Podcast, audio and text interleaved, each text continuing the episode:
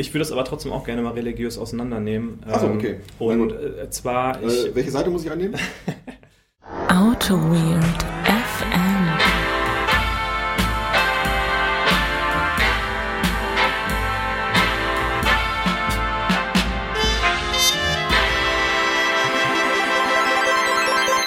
Tate, tate, tate. Rosenmontag und Autowit FM. Eine Kombination, die ist unschlagbar. Der Benedikt und ich, wir sitzen hier auf dem Rosenmontagswagen, oder wie nennt man das? auf Man dem Umzug. auf dem Umzug.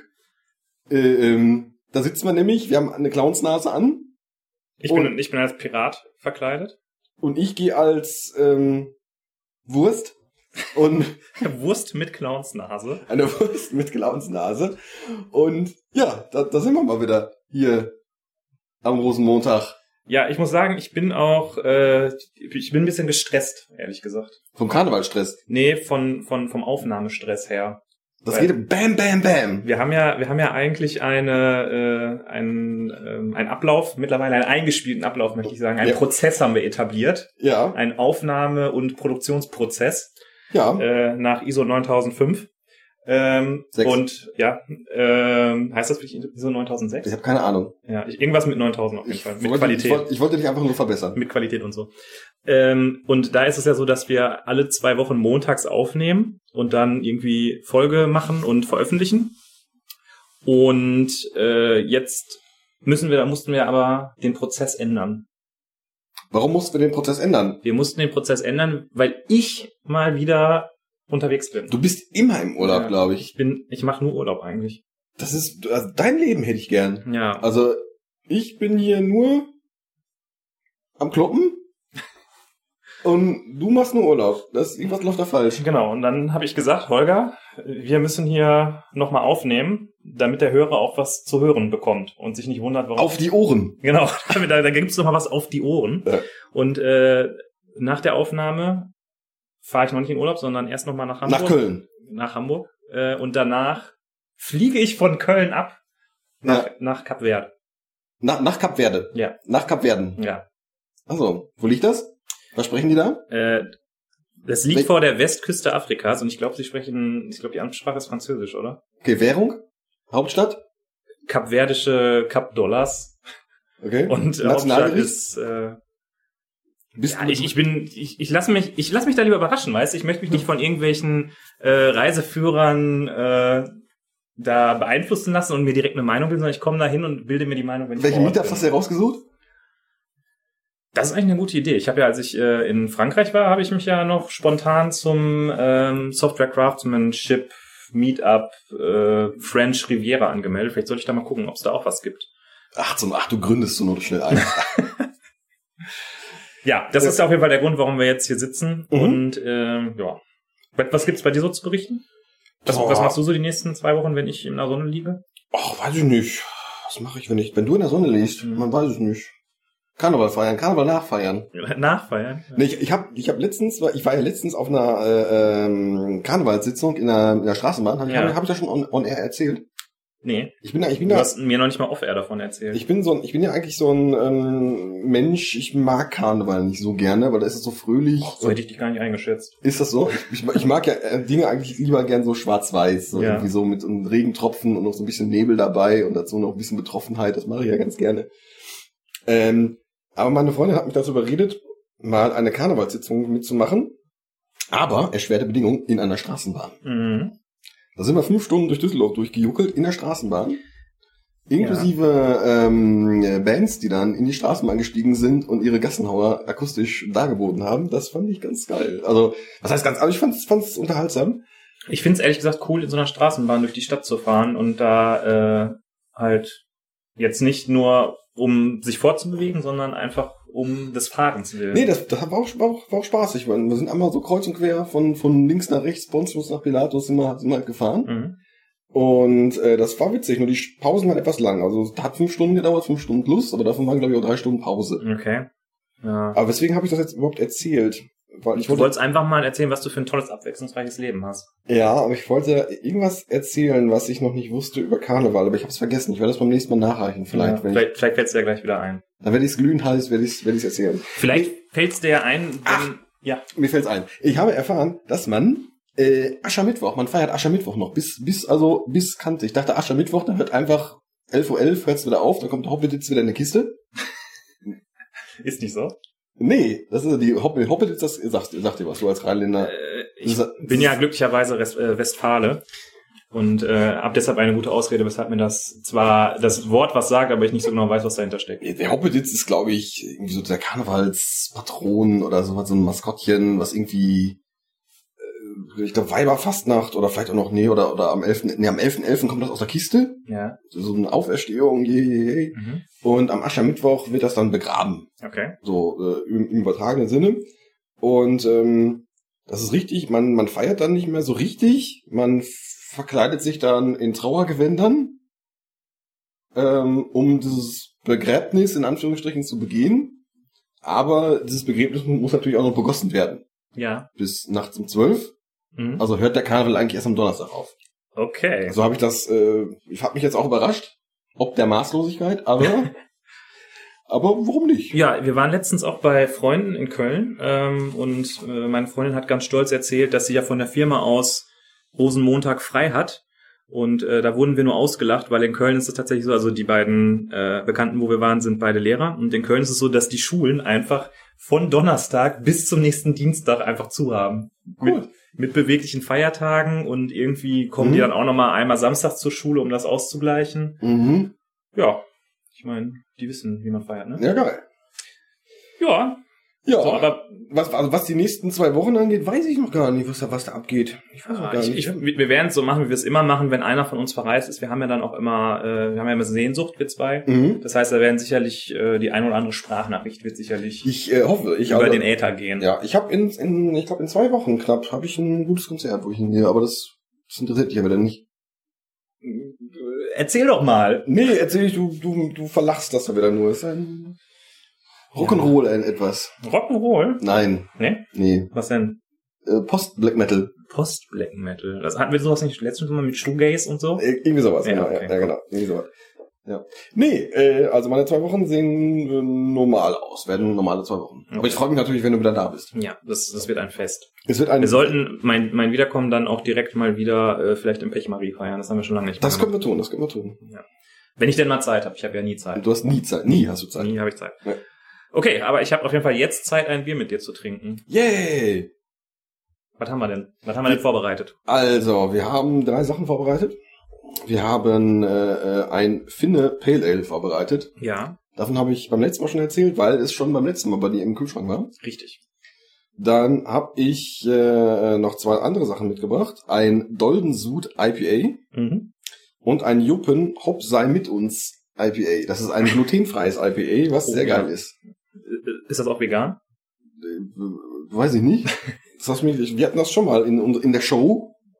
Das, äh, ja stimmt, als ich dieses Set hatte, ne? Von, Nee, ich hatte das doch mal so ein, so ein äh, Jopen-Set hatte ich doch mal irgendwie bekommen Kollege. von den Kollegen. Guck dir mal, was hier draufsteht. Das Limited. Oh, Das, das ist nicht in Okay. irgendwelchen komischen Sets drin, das ist, also, das ist die Limited Edition. das ist der Digipack. ja. Äh, ich würde dann tatsächlich ganz gerne das Finne Pale Ale vom lieben Gregor trinken. Wenn- Ja, dann, äh, ich weiß es noch gar nicht. Was, was nehme ich denn dann? Willst, du- willst du von den beiden was, was probieren wollen? Ähm, ich bin ja, wie du treffend festgestellt hast, nicht so ein Pi- äh, IPA-Typ. Von daher mach auf, wonach dir der Sinn steht und ich werde sicherlich mal probieren. Dann nehme ich mal das Jupen und ich hole mal hier, ich habe hab gerade gesehen, hier stehen Gläser rum, während ich mich hier wegbewege. praktisch. Ich versuche das mal hier aufzumachen. Das hat schon mal gut geklappt.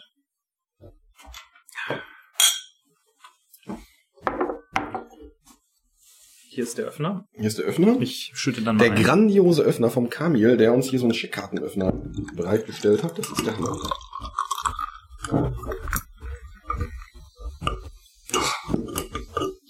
Und ich krieg's Schauen wir mal. Ich guck mal. Und ich krieg's natürlich nicht hin. Also bei mir steht äh, drauf, es ist ein ähm, anscheinend ein deutsches Bier. Münsteraner Finne GmbH. Äh, Aroma, ich liebe es. Es, es hat 68 äh, International Bitter Units, also es scheint relativ bitter zu sein. Mhm. Äh, tropische Früchte, Zitrus, würzig, Juwel, Juwel, keine Ahnung, was, was soll das heißen? Muss man das kennen? Das bin ich jetzt dumm, weil ich dieses Wort nicht kenne. Nee, weiß ich nicht. Okay. Ist wahrscheinlich äh, Das Münster Wir- nach Blatt. Ja. genau. Auch der Jovel. Äh, ja, ich äh, werde jetzt mal probieren, ne? Mal gucken, wie es so schmeckt. Ja. so ist. Ja, wir- hier, Bröserchen. Zum Wohl. Zum Wohl. Die Farben sehen schon ähnlich aus. Ja, ne? das, äh, Meins riecht irgendwie komisch. Nicht, dass es auch... wäre nicht das erste abgelaufene Bier hier im Podcast. Nee, schmeckt aber fantastisch. Mm, ja. Jetzt nochmal über Kreuz probieren. Ja. Das ist schon...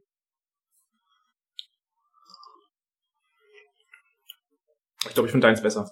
Also das schmeckt hier nach Wasser dagegen. Welches? Also das schmeckt, deins schmeckt nach Wasser, wenn man Ja. das hier getrunken hat. Also das Ich finde deins hat auch mehr Frucht irgendwie. Also es Ja, ist sehr extrem ja? fruchtig. naja, schon so ein bisschen Mango-mäßig. Vielleicht äh, bin ich ja auch im Begriffe, mich dem IPA zu nähern. Naja, dass das ich jetzt so viel Pale Ale trinke, dass ich ein Pale Ale Typ bin. Ja, irgendwann bist du dann der... Ja, Ist, ist dann meine Ausbildung beendet? Dann Sagst du dann, sagst du dann junger zu mir, Padawan. wenn der, der, der, jetzt ist der, der Schüler zum Meister geworden, oder Ja, was? ja, oder ja. wie läuft das dann? ja, Okay. ja. Möchtest du vielleicht noch kurz äh, äh, von äh, deinem Spaghetti-Bier erzählen? Oder? Ach so, ja, genau. Ich war am Wochenende äh, im, in der Trinkhalle in Bochum. Äh, sehr witziger Laden. Das ist, sieht halt so aus, wie der, wie der Name sagt, einfach wie so eine Trinkhalle. Da drin stehen äh, lange Tische und da sind einfach vier Kühlschränke, die komplett voll mit unterschiedlichen Biersorten sind. Äh, aus aller Welt, aber nicht aus Nordamerika, hat der Wirt gesagt. Er verkauft kein Bier aus Nordamerika. Und da habe ich ein Bier aus, ich glaube, Estland getrunken. Äh, Witbier hieß das. Und es hat einfach wie ein Teller Spaghetti mit Pesto geschmeckt. Ich kann mir das noch nicht vorstellen, aber ich bin geflasht. Ja. Ähm, wir können ja mal gucken, ob wir das irgendwie besorgt bekommen. Dann können wir es mal im Podcast trinken. Äh, was ein bisschen verwirrend war in der Trinkhalle, falls ihr mal in Dortmund, äh, in Bochum seid, fahrt da mal vorbei, ist echt ein cooler Laden. Aber was etwas verwirrend war, war, äh, wie man bezahlt. Äh, denn, Bitcoin? nee, ähm, der, äh, der Basti, mein Kollege, der schon mal da war, meinte, das ist so, dass man einfach die Flaschen, die man, also man trinkt das Bier, behält die Flaschen und geht dann am Ende mit den Flaschen zum Wirt und bezahlt die Flaschen, die man halt getrunken hat. Mhm. Äh, jetzt ging da aber einer rum und wir saßen, haben uns unterhalten und hat auf einmal die ganzen Flaschen alle genommen, hat die weggestellt. Und wir saßen da so, ja, okay, aber ich weiß ja jetzt gar nicht mehr, welches Bier ich jetzt getrunken habe. Mhm. Aber das war alles nicht so tragisch irgendwie. Man ist einfach da hingegangen und hat gesagt, ja, ich hatte hier irgendwie, keine Ahnung, drei Bier oder so. Mhm. Und ja, also war relativ locker, fand ich cooler Laden. Ja, da wollte ich auch immer noch mal hin, aber irgendwie, weiß nicht, Bochum ist ja außer Welt, oder? Ja, ist, ist weit weg von hier, ne? Es Mhm. ist schon, ist schon so eine kleine Reise irgendwie. Ja. Aber naja, Naja, wenn wir mal da sind, dann gehen wir da mal hin. Ja.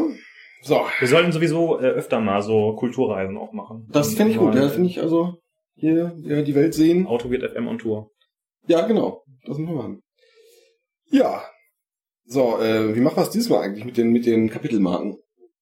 Äh, die werde ich wieder, da werde ich wieder für Überraschungen sorgen, glaube ich. Einfach- Aber auf jeden Fall, jetzt kommt eine Kapitelmarke, denn wir sollten das Thema mal beginnen. Soll ich mal einleiten? Das war ja diesmal, ausnahmsweise war es ja mal eine Idee von mir, kommt ja nicht so häufig vor, das ist richtig, ja. äh, in letzter Zeit auf jeden Fall. Und zwar ähm, hast du jetzt, wir unterhalten uns ja ab und zu mal, ne? erzählen so ein bisschen Mhm. über Projekt und so, Mhm. dass wir da eigentlich die einzigen sind, die einen Durchblick haben und alle anderen eigentlich keine Ahnung haben. Ist Genau. klar. Natürlich. Und ähm, da hast du jetzt mehrfach schon davon erzählt, wie ihr so bei euch im Projekt testet. Mhm. Äh, generell ist das, was ihr macht, auch etwas, was mir so ein bisschen ferner ist, weil ihr äh, einen, ähm, einen offline-fähigen Client baut. Mhm. Und das finde ich total spannend und Mhm. wollte einfach mal mit, mit dir darüber unterhalten, wie ihr so testet und dir bei Interesse auch erzählen, wie wir so testen. Das interessiert mich nicht. Ja, deshalb heißt die Folge ja auch Holger, Komma, erzähl mir, wie du testest. ähm, Antwort nein. Keine Lust. Nee, ähm, erzähl mir, wie du testest. Ähm, wir ähm, machen ja muss, relativ- man, muss man ein bisschen erzählen, was das für eine Anwendung ist, damit man ich das wollte, ich, Testkonzept ich, versteht? ich wollte so ein bisschen mal ausholen. Okay, ich überlege, aus. ich, ich, ich überlege gerade so ein bisschen, wir machen ja, äh, es kam ja vielleicht auch schon mal das ein oder andere Mal raus, wir machen ja ganz viel JavaScript. Das heißt, wir ähm, in unserem aktuellen Projekt bauen wir eine offline-fähige Anwendung Mhm. und ähm, da ist zwar ein Serverbestandteil da, aber da das Ding offline-fähig sein muss, muss halt alles viel Businesslogik auch im Client verfügbar sein.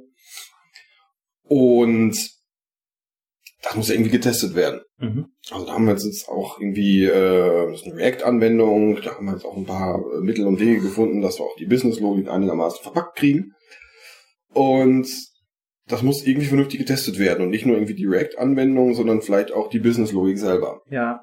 Äh, kann ich da eine kurze Zwischenfrage stellen? Aber gerne. Die Business-Logik, die ihr im Client habt, die ist ja wahrscheinlich so ähm, teilweise auch auf dem Server irgendwie vorhanden, würde ich jetzt mal vermuten. Ähm, na, nee. Also nur gewisse Teile. Also jetzt nicht, das ist nicht, nicht, nicht komplett. Okay. Also Äh, gibt es denn, gibt- gibt's denn Bereiche, die sich überdecken? Ja, es gibt, es gibt äh, eigentlich, also äh, Stand heute, es gibt einen Synchronisationspunkt.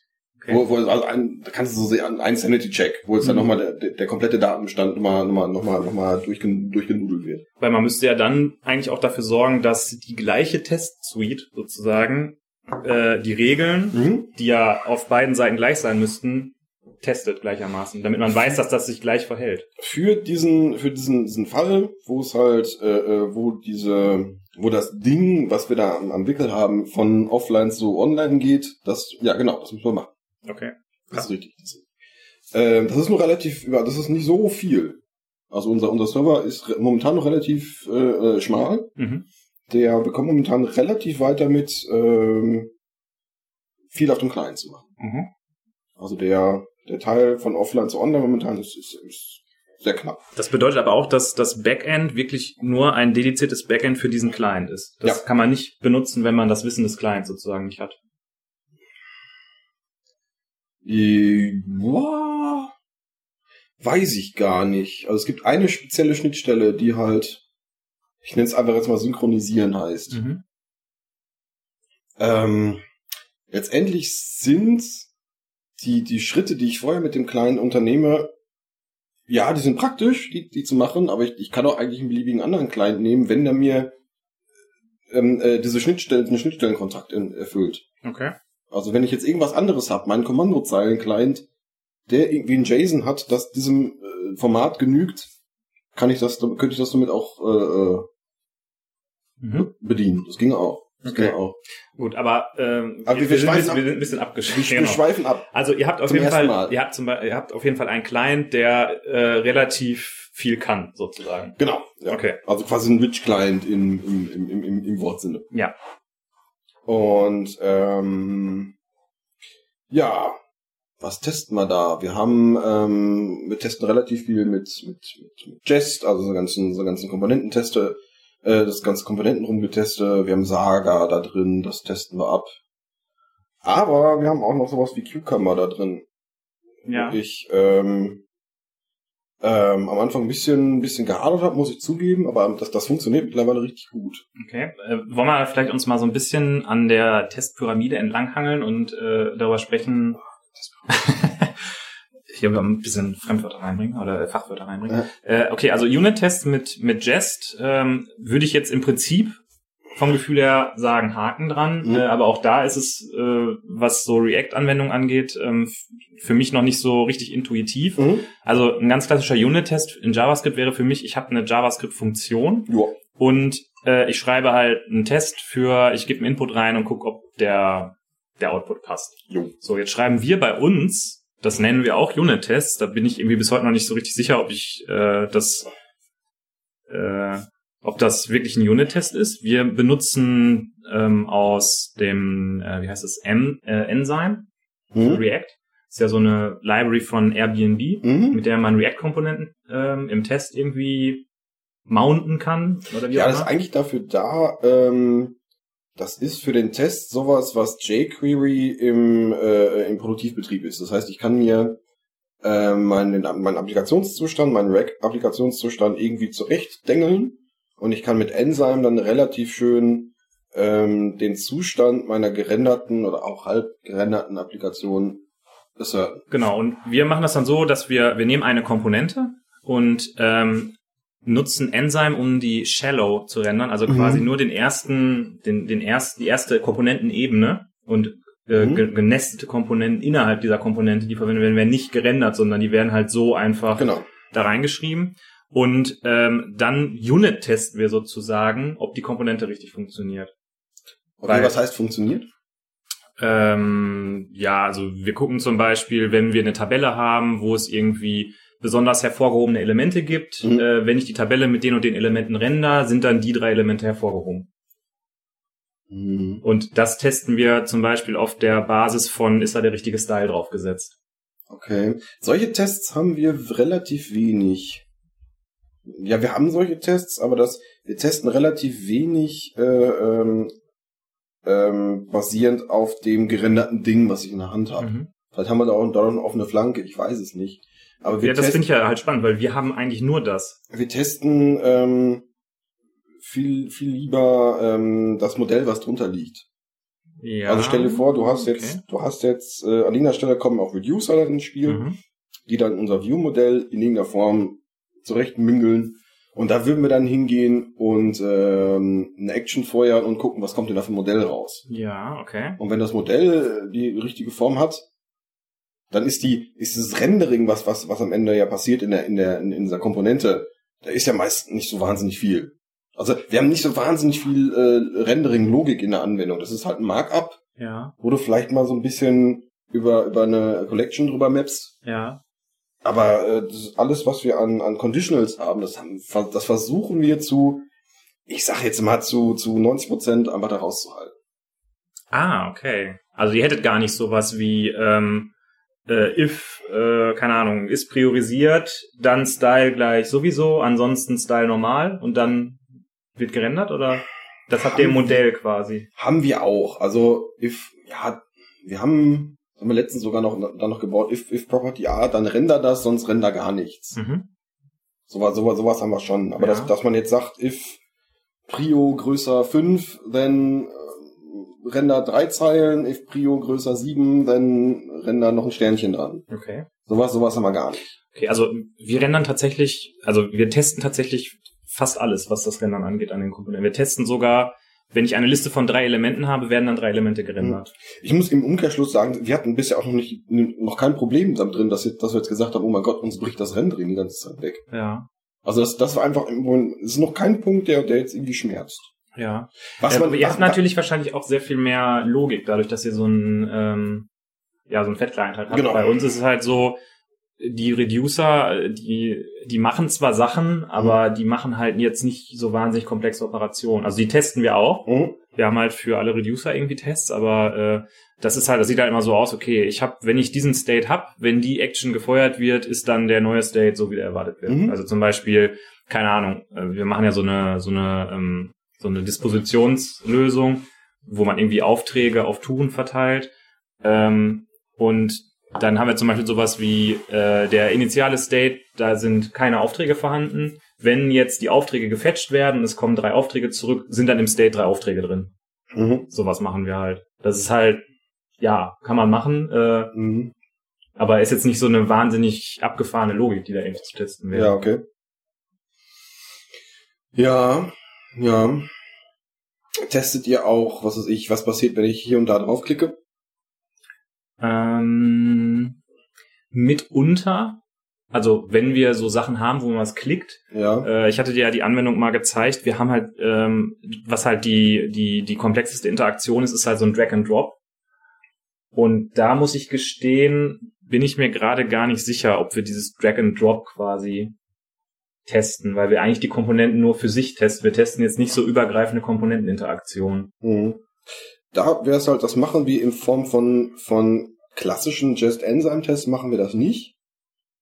Ähm, da haben wir unsere Cucumber-Tests. Mhm. Die sind, also wir haben, um, da, um jetzt mal vorwegzugreifen, wir benutzen momentan zumindest noch keine, kann noch nicht wahnsinnig äh, viel Selenium, Ja.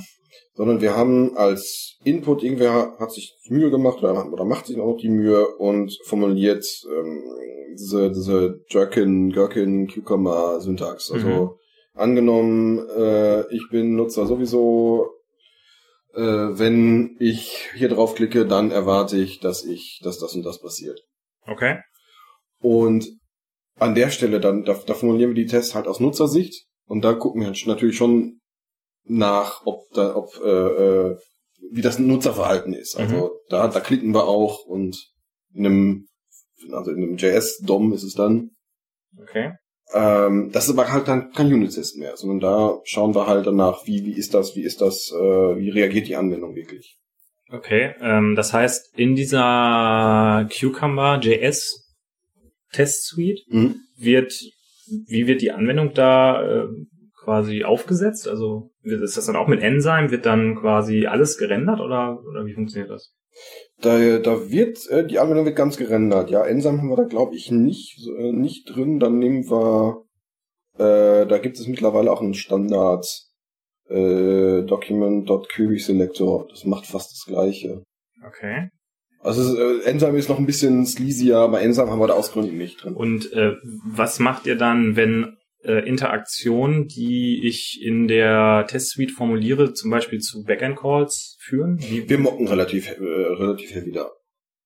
ah, ja, Also alles okay. an, an, an Grundlagendaten wird halt äh, weggemockt. Die, äh, die Calls werden weggemockt. Das ist halt, die, die Anwendung lebt auf dem Client. Mhm. Okay, und dann guckt er zum Beispiel, wenn ich jetzt der eingeloggte User Hans Müller bin und ich klicke auf den und den Knopf, dann würde die und die Backend-Interaktion ausgelöst werden? Oder, oder was, Äh, was prüft er dann? So, da würden wir, ähm, ich, wie würden wir das machen? Wir würden diese, ähm, ähm, ähm, diesen Backend-Call mocken und würden gucken, wenn ich denn äh, diese, an diesem jene Antwort vom Server kriege, wie, äh, wie sieht die UI am Ende aus? Ja. Ich, Also ich denke gerade drüber nach, das ist ja eigentlich jetzt auch schon nicht, äh, das ist ja jetzt nicht fachlich als Feature beschrieben, was ich gerade gesagt habe. Also in Hm. dem Test steht ja da nicht drin, dann wird der und der Backend-Call. Nein, nein, also das, das, ist schon, also der Anspruch ist doch schon wirklich, dass ein Fachbenutzer das lesen kann. Mhm. Ob das jetzt wirklich am Ende so, so ist, aber da, wir gehen mit dem Anspruch da dran. Ja. Das ist am, am Ende des Projektes haben wir eine relativ äh, coole Abdeckung der Features. Ja. Und wenn man nur über diese, äh, also der, der fachlichen Features, wenn man nur über unser Cucumber-Testing. Ja, schon cool. Ja, jetzt sind wir relativ stark äh, im Bereich Frontend-Testing unterwegs. Ich weiß nicht, soll ich mal kurz erzählen, was wir mit Cucumber machen? Aber das- wäre dann jetzt sehr Backend-lastig und deshalb Ja. vielleicht ein ziemlich starker Switch. Oder wollen wir erstmal Frontend-Testing zu Ende besprechen und dann nochmal ein bisschen den Abzweig auf Backend machen? Oder? Ähm, ja gut, was halt, also da- da- das, das ist es fast schon, was, was wir da haben. Mhm. Also, wir haben jetzt von Komponenten gesprochen, von React Components. Äh, was wir noch dann irgendwie abtesten, aber das ist eigentlich vom Konzept her ähnlich, sind, sind Reducer, wenn wir Redux dabei haben, relativ viel Redux dabei. Ähm, so viel ist auch nicht, aber schon halt ist, ist da drin, aber das ist, hast natürlich halt Pure Functions, die kannst du halt ganz gut testen. Mhm. Auch über Jest, Sagas und der ganze Quatsch dazwischen Mhm. auch relativ gut testbar. Ähm, und dann die Ebene drüber sind halt unsere Cucumber-Tests. Und wenn wir noch weiter drüber wollen, gibt es, ich überlege gerade, ja, es gibt ein paar, eine, Hand- eine Handvoll kleine Selenium-Tests. So, das ist wirklich, wirklich wenig. Mhm. Was, was testen die? Die fahren wirklich gegen ein deploytes Testsystem. Genau, ich glaube, die gucken einfach nur, kann, ich, kann ich mich einloggen? Okay. Oder ich, vielleicht, oder ist, ist einfach, oder ist die Anwendung sichtbar? Mhm. Also ganz, ganz wenig. Mhm. Ähm, ja, Und das wäre dann sozusagen auch der Durchstichstest, der guckt, ob man, ob das Frontend mit dem Backend reden kann. Ja. Okay. Sowas haben wir zum Beispiel gar nicht im Moment. Was? What? Say what? Was ist denn bei euch los? Ähm, Aber ihr habt Cucumber auf dem Backend. richtig, wir haben Cucumber äh, im Backend. Und ich muss sagen, da habe ich äh, im Verlauf des Projekts auch nochmal ähm, einen ganz neuen Blick drauf bekommen, ähm, weil ich kannte das früher so, dass man gesagt hat, okay, ich glaube, das habe ich auch schon mal erzählt, äh, Akzeptanztests, das sind ja die Tests, die mir sagen, ob ein Feature fertig ist. Und deshalb müssen die über Selenium, über Selenium durch die Oberfläche gehen. Weil der User ja quasi, der macht ja eine Interaktion. Und wenn dieser Test grün ist, dann ist quasi alles da, was dieses Mhm. Feature ähm, repräsentiert. Und ähm, wir hatten da im Projekt äh, über den, den Kunden, Mhm. den wir da beraten, noch einen anderen äh, Berater mit im Projekt, der ein bisschen seine Sicht auf Akzeptanztesten uns äh, erzählt hat. Und ähm, im Endeffekt war dann da so das äh, Credo, ich habe noch Danke, ähm, war das Credo äh, Akzeptanztest, äh, die testen die, die Business-Logik quasi. Also sind sowas, mein Verständnis im Moment, die sind ein Integrations, nein, nicht ein, ein, nicht ein Integrations, ein Systemtest für das Domänenmodell. Und ähm, ja, so haben wir es jetzt im Prinzip aufgezogen. Wir haben halt nach Clean Architecture äh, da ähm, ein äh, Domänenmodell gebaut, was komplett unabhängig von irgendwelchen Frameworks ist. Und ähm, in den Akzeptanztests beschreiben wir halt eben auch über Cucumber irgendeinen Ausgangszustand Mhm. und ähm, erzeugen in dem Test dann das Domainmodell. Wir benutzen dafür ähm, Builders und Templates. Kann ich vielleicht gleich noch mal ein bisschen was zu erzählen. Und ähm, führen dann einfach Interaktion auf dem Okay. Domainmodell durch und gucken, Okay. ob das im richtigen Zustand ist. Okay. Ähm, ich muss zugeben, ich habe äh, Cucumber in Java noch gar noch noch keine noch keine Chance gegeben. Also das ist das ist jetzt meine erste äh, meine erste Berührung mit äh, Cucumber auf, auf der JavaScript-Seite. Meine bisherige ähm, mein Vorurteil war, dass das Aufsetzen von Cucumber-Tests total umständlich ist. Dass ich Regular Expressions schreiben muss, bis der Arzt kommt. Ja, Und das muss ich halt in JavaScript gar nicht. Das ist halt, da gibt's so ein paar, ja, kann ich auch, aber es gibt da ein paar einfache äh, äh, äh, Mittel, wo ich halt einfach die, die Tests halt sehr, sehr wartbar machen. Ähm, ja, also wir hatten jetzt schon das Problem, also bei Java ist es so, es gibt jetzt irgendwie eine neue API. Es war früher irgendwie so, dass du das mit Annotations an Methoden gemacht hast. Ja. Jetzt gibt es eine neue API, da ähm, machst du deine Step-Definition, also du musst Mhm. eine Klasse machen, die die Step-Definition enthält. Genau, das Und machst du auch. Diese ja. Klasse implementiert dann ein Interface, ah, das bei uns zum Beispiel DE, weil wir Deutsch machen, also Mhm. quasi für jede Sprache gibt es ein eigenes Interface. Mhm. Und dann musst du im Konstruktor eine Methode aufrufen, die zum Beispiel gegeben heißt. Mhm. Dann kommt der als erster Parameter der reguläre Ausdruck Mhm. und dann kommt als zweiter Parameter ein Lambda, Mhm. das sozusagen die extrahierten Werte aus, der, aus dem regulären Ausdruck als Parameter bekommt. Mhm. Also sagen wir, mal, du hast irgendwie ähm, äh, gegeben sei der Auftrag mit der ID und dann kommt der reguläre Ausdruck. Dann würdest du ein Lambda als zweiten Parameter übergeben, das einen String-Parameter bekommt. Mhm. Und er packt da halt diese ID, die er über den regulären Ausdruck extrahiert hat, in diesen Mhm. Parameter rein des Lambdas. Und dann kannst du innerhalb von dem Lambda ähm, halt irgendwas machen, zum Beispiel ein Objekt erzeugen. Okay, das ist jetzt in JavaScript ein bisschen einfacher. Also es ist, ähm, du definierst dir halt dann dein, angenommen, ich bin Nutzer Mhm. Hans Wurst. Ähm, dann hast du auf der Gegenseite halt, so ähnlich wie du das ähm, ähm, bei einem bei einem Describe hast, haben wir, haben wir letztens ja schon mal drüber gerantet, dass Mhm. halt irgendwie sowas wie Jasmine einfach viel besser ist Ja. als alles andere. Ähm, so ähnlich hast du das halt auch. Das, das heißt, du hast irgendwie, irgendwie so eine Methode. Ähm, wie die jetzt erstmal heißt, ist erstmal egal. Und dann matcht halt dieser, dieser Auswerter nach dieser Methode. Mhm. Da kannst du dann in dieser Methode kannst du dann Parameter festlegen, dann sagst du halt irgendwie geschweifte String oder Mhm. geschweifte int. Und dann, ähm, je nachdem wie die Reihenfolge ist, ist dann halt die, dieser Callback, der da hinten dran ist, wenn es Mhm. halt bei, bei, bei it und describe und so hat, äh, kriegt dann diese Funktion entsprechend der, ähm, der Vorkommnisse dieser, dieser Platzhalter. Ah, okay, also das heißt, da ist sozusagen so ein bisschen was um reguläre Ausdrücke drum gebaut. Ja, das ist, ja, ja, also eigentlich, Ja. das ist, wirkt halt nicht so regular expression-y. Ja, Ähm, ich, ich muss sagen, das ist auch ehrlich gesagt ein bisschen der Pain dabei. Also das, es hilft dir ein bisschen, weil äh, normalerweise machst du es so, du schreibst halt das Feature-File, dann führst du es aus und Cucumber haut dir dann ins Log rein. Ich habe dafür keine Step-Definition gefunden. Kopiere einfach diese genau, das, das, Step-Definition. macht, das macht er auch in JavaScript. Das halt schon. Nur ähm, da ist es halt so, dass er dann ähm, die regulären Ausdrücke teilweise halt nicht so richtig cool hinkriegt. Weil, also was wir zum Beispiel Mhm. machen, äh, wenn wir irgendwie über Preise reden und wir sagen irgendwie, der, der berechnete Preis ist 16,99 Euro, Mhm. dann schreiben wir halt 16,99 Euro. Mhm. Und das checkt er halt schon nicht, weil ähm, Double-Zahlen halt mit einem Punkt geschrieben Mhm. werden. Das heißt, er kapiert das nicht. Das heißt, du musst ja dann da wieder was eigenes für bauen. Mhm. Äh, das ist also ein bisschen anstrengend. Und was wir letztens auch einmal schon hatten, war ein ähm, Clash im, in der Step-Definition. Das wäre nämlich was, was mich interessieren würde. Ähm, bei Java ist es halt so, du hast eine Klasse, also Mhm. du, du hast ein Feature, ja, sagen wir meinetwegen Mhm. Preisberechnung-Feature. Mhm. Da hast du Step-Definitionen drin. Mhm. So, jetzt musst du ja, wenn du das gegeben sei irgendwie machst oder angenommen, Mhm. dann musst du ja äh, sozusagen irgendetwas erzeugen und irgendwo hinlegen, so dass es in den nächsten Schritten oder vielleicht in der ähm, in dem in der Assertion verfügbar ist. Mhm.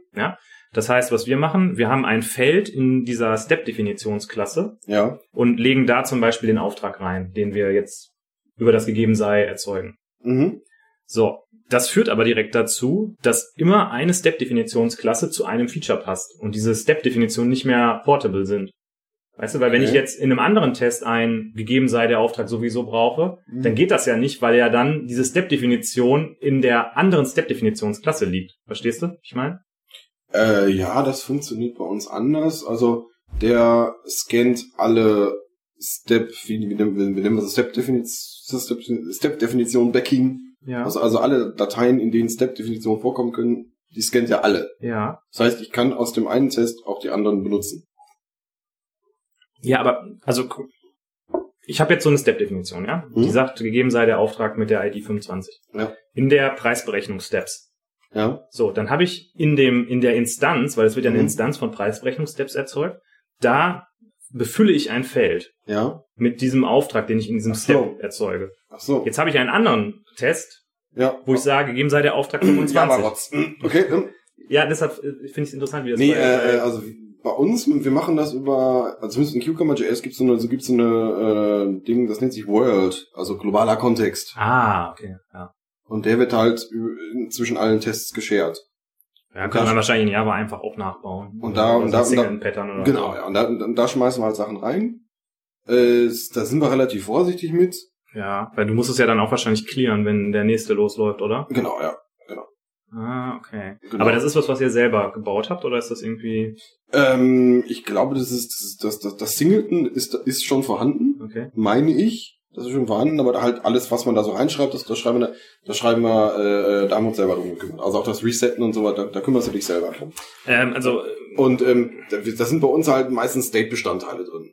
ja. Also wir, wir mappen da so ein paar State-Bestandteile rein, aber da sind wir halt auch relativ, relativ vorsichtig. ähm, Weil da kannst du, also Kopplung von, von so einem Feature zu kriegen, ist das schon ziemlich böse. Da, Ja. da, da sucht man relativ lange, bis man dann den, den, den, den, den Fehler findet.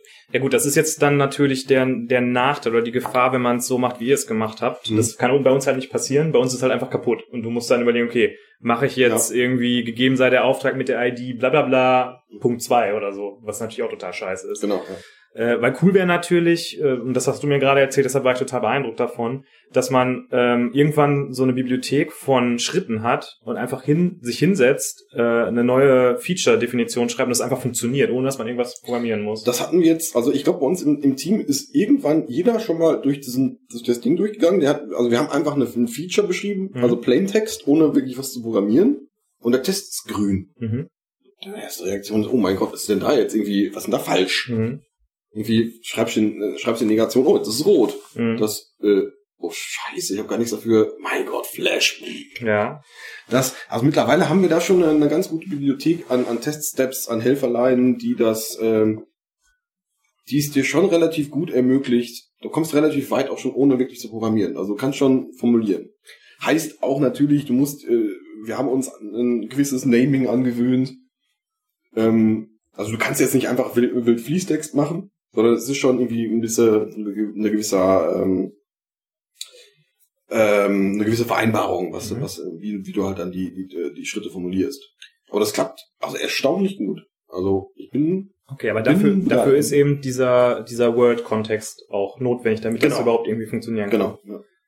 Es klingt irgendwie ein bisschen cleverer, als wir das gemacht haben, ehrlich gesagt. Wobei halt die Gefahr da ist, dass du irgendwie da, also dass er irgendwie dirty ist und habt ihr da irgendwie so ein Callback, dass ihr am Ende das immer cleart oder wie, wie macht ihr das? Es gibt da doch so ein After, äh, also genauso wie das halt bei allen Tests gibt, gibt es irgendwie Before, After, Before, Each, Before. Ja, okay, das gibt's jetzt halt bei dem, was wir machen, nicht, weil das halt mit so einem Cucumber-Runner quasi läuft. Ah, okay, na gut. Ist halt, Ja. aber Okay, soll. dann müssen wir nochmal gucken. Nee, äh, äh, ja, kann ich dir gleich mal zeigen. Es gibt so ein, so, ähm, äh, äh, ja, Before Each, After Each. Okay. Da, da, kann man so Dinge, da kann man so Dinge tun. Also es ist nichts, also da passiert nichts Überraschendes halt. Mhm. halt Cool, ja, finde ich interessant. Ich habe auch noch äh, ein anderes Erlebnis gehabt, äh, was ich irgendwie spannend fand, von dem ich dir auch noch berichten wollte. sind wir, sind wir durch mit, mit dem äh, Testthema jetzt? Ist nee, so? ist, ist auch, zahlt, dachte- es, es zahlt auch selbe Thema ein. Also, sehr geiler Spruch. Und Ich dachte, nee, ich war letztens im Phantasialand und äh, da habe ich irgendwie, Nee, da habe ich den Peter getroffen und dann, ich habe mal wieder, ich habe mir mal wieder ein bisschen Zeit genommen und was richtig Schönes gemacht. Ich habe nämlich ein bisschen Scala programmiert. okay. Und dann ging es mir direkt besser. Ähm, und da habe ich eine Library, von der mir jetzt schon mehrere Leute berichtet haben, habe ich jetzt endlich mal mir die Zeit genommen, die auszuprobieren. Die heißt Refined. Und Mhm. das ist eine Library, die, ähm, ja, wie soll man das sagen? Wie, wie sage ich das jetzt, ohne dass es falsch ist? Ähm, die Die hat, haus einfach mal raus. ähm, da kannst du im Typsystem Constraints für deine Typen definieren. Also du kannst zum Beispiel sagen, ich habe ein String, oder machen wir es mal einfach, ich habe ein int refined positive. Ja, das heißt, du sagst nicht mehr, weil i Doppelpunkt int gleich eins, Hm? sondern sagst, weil i Doppelpunkt int refined positive gleich eins. Und wenn du jetzt minus eins einschreiben würdest, dann würde der Compiler sagen, das geht nicht. Weil der Typ ist quasi eingeschränkt auf den positiven Wertebereich. Ach, ist das wieder hier so, wie heißt die, äh, die Bibliothek? Diese abgefahrene?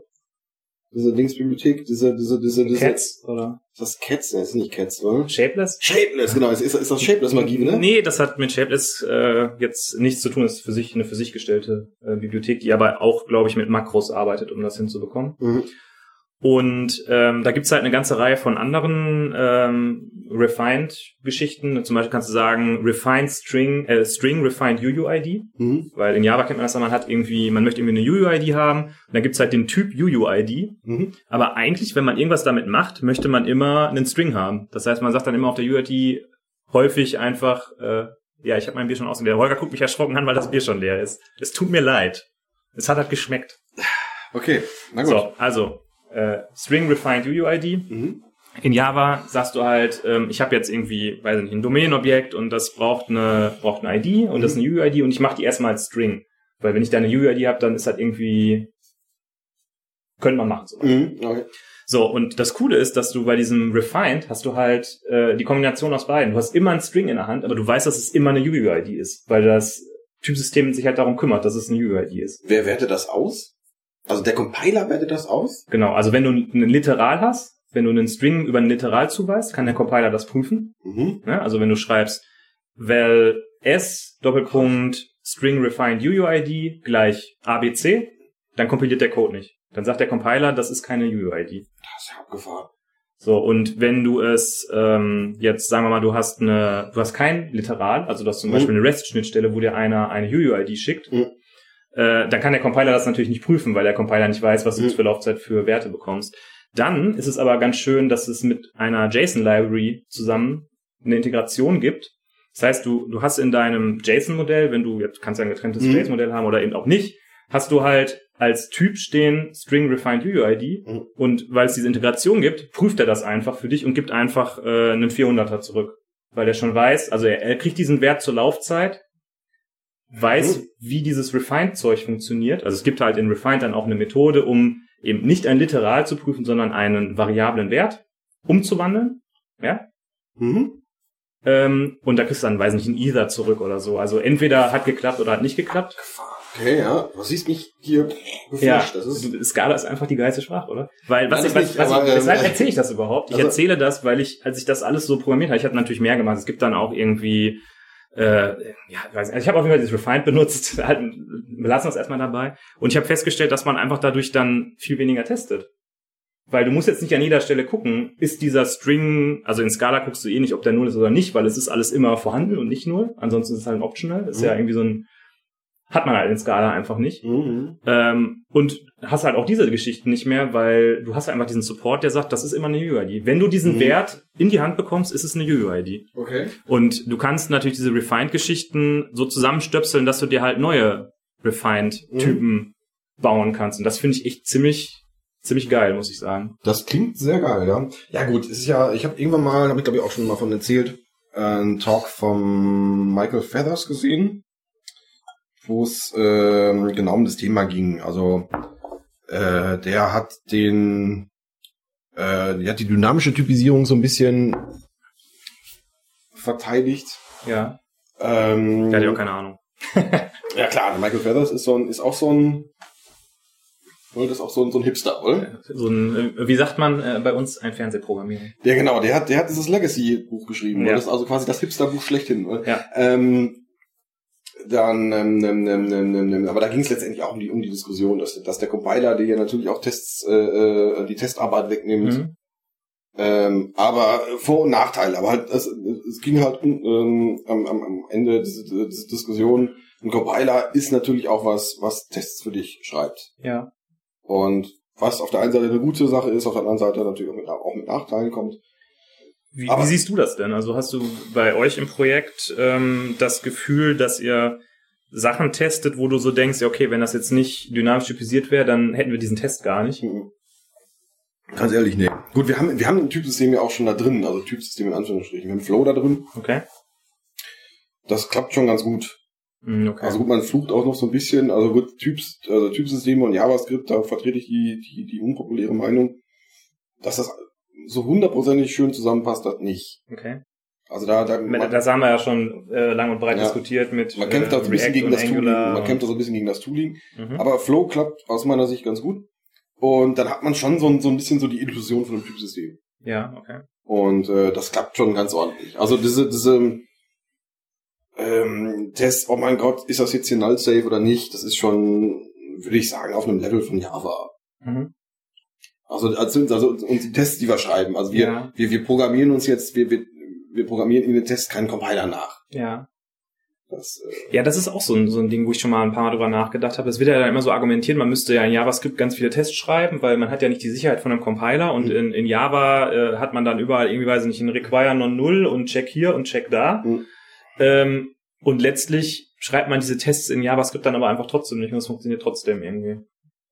Weißt du, wie ich meine? Mhm. Also man, man, man argumentiert so, ja, die Sprache führt ja dazu, dass man weniger Tests schreiben muss, aber man hat die Tests einfach in JavaScript aus Gründen trotzdem nicht. ich weiß ich nicht. Also, ähm, Oder lass mich nochmal anders Mhm. ansetzen. Sagen wir mal, du hast einen Customer. ja. Ja, dann hast du in Java, ja, oder einen Auftrag oder was auch Mhm. immer, you name it. Äh, dann hast du in Java, machst du eine Klasse und definierst die Struktur dieses Objekts. Hm? Und im Endeffekt ist die, äh, oder Mhm. von Instanzen davon, im Endeffekt ist ja dieser Typ ähm, im Prinzip schon eine Precondition für die Methode. Ja. So, das heißt, wenn du dieselbe Sicherheit in Anführungszeichen haben wollen würdest wie in Java, dann müsstest du in JavaScript ja in jeder, an jeder Methode die gesamte Struktur des Objekts, was du reinkommst, prüfen. Genau. Das machst du natürlich nicht. Oder aber du nimmst sowas wie TypeScript oder Flow. Ja, aber, aber du machst es ja auch nicht, wenn du wenn du jetzt nicht TypeScript oder Flow hast. Das heißt, diese Argumentation, ja, das Typsystem, das hilft einem ja total. Ich, Mhm. ich glaube schon, ich bin ja aus dem äh, statisch typisierten Camp, ich glaube schon, dass es irgendwo hilft Mhm. und dass auch, äh, dass man vielleicht sogar weniger Tests dadurch schreibt, zum Teil, die ich jetzt gerade Mhm. nicht so benennen kann, da muss ich noch mal ein bisschen länger drüber nachdenken. Mhm. Ähm, aber es ist halt eben auch nicht so, dass du alles, was der Compiler macht, jetzt in JavaScript nochmal von Hand Ja, nachtestest. genau. Nein, ich meine, die Argumentation ist eigentlich, du hast, du hast, du hast, äh, zwei, zwei Extreme, die du, die du hast. Also da, dadurch, dass du dynamisch typisiert bist, äh, ist die Annahme, dass du dich schneller bewegen kannst.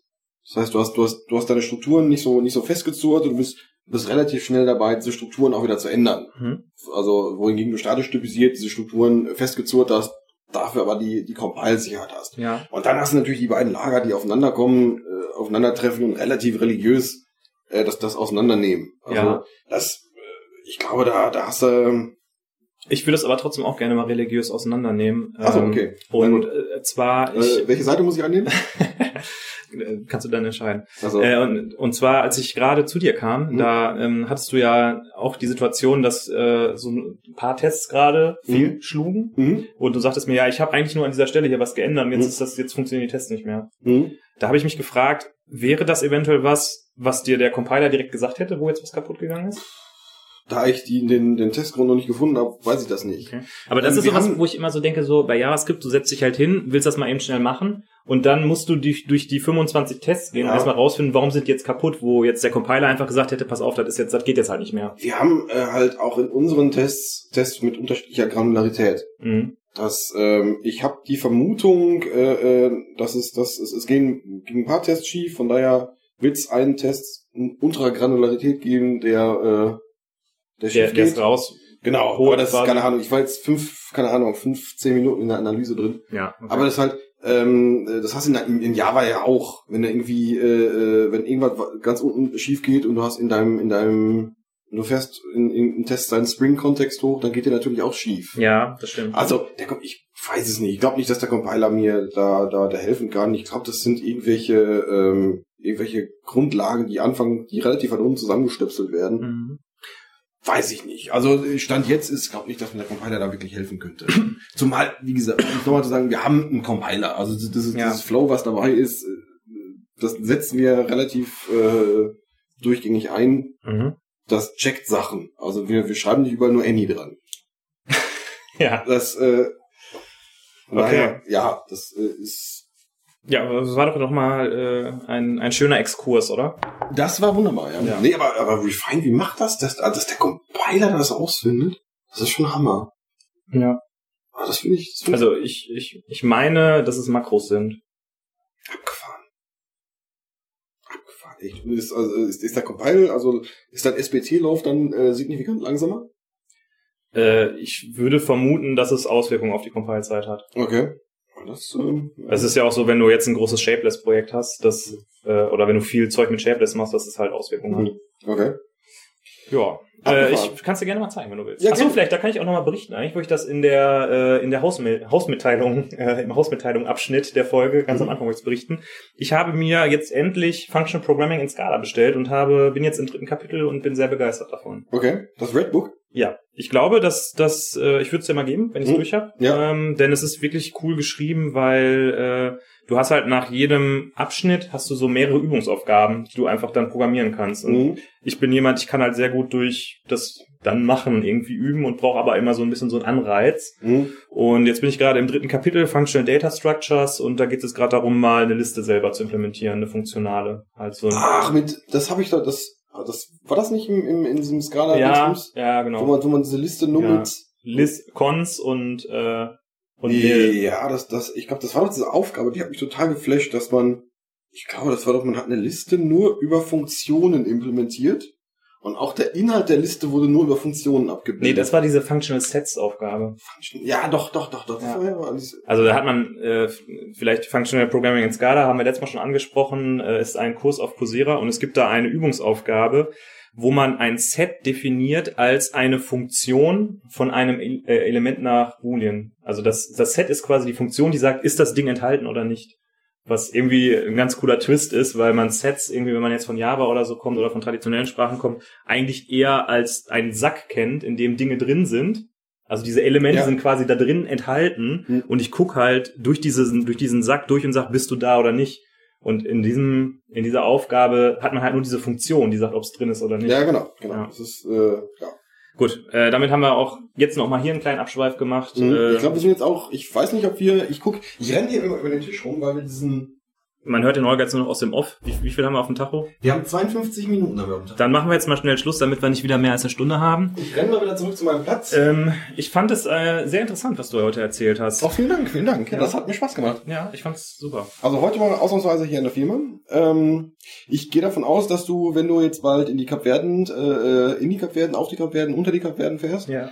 ähm, dass du das Redbook durcharbeiten wirst.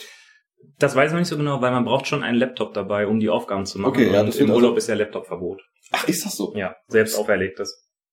Ach, okay. Mhm. Selbst auferlegtes. Mhm. Nennt man das dann? Ja. Okay.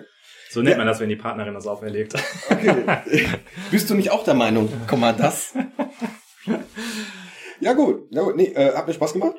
Ähm, und ich freue mich schon auf die nächste Folge. Also wir haben, ja, wir haben ja gerade schon in die in die in die in, unsere, in unsere Trello-Liste geguckt. Wir konnten uns gerade ja nicht entscheiden. ja. Das war ja gerade, ich glaube, der der seltene Fall, wo wir zwei, zwischen zwei Themen auswählen konnten. ja, ja, klar, das, das haben wir sonst nie. Ja. Okay, ähm, ja, dann würde ich sagen, äh, bleibt uns gewogen, äh, hinterlasst uns Kommentare. Wir, wir freuen uns wirklich total, wenn jemand irgendwie sagt, ob er irgendwas gut oder schlecht findet. Ja, in der Tat. Ähm, ja, Ja.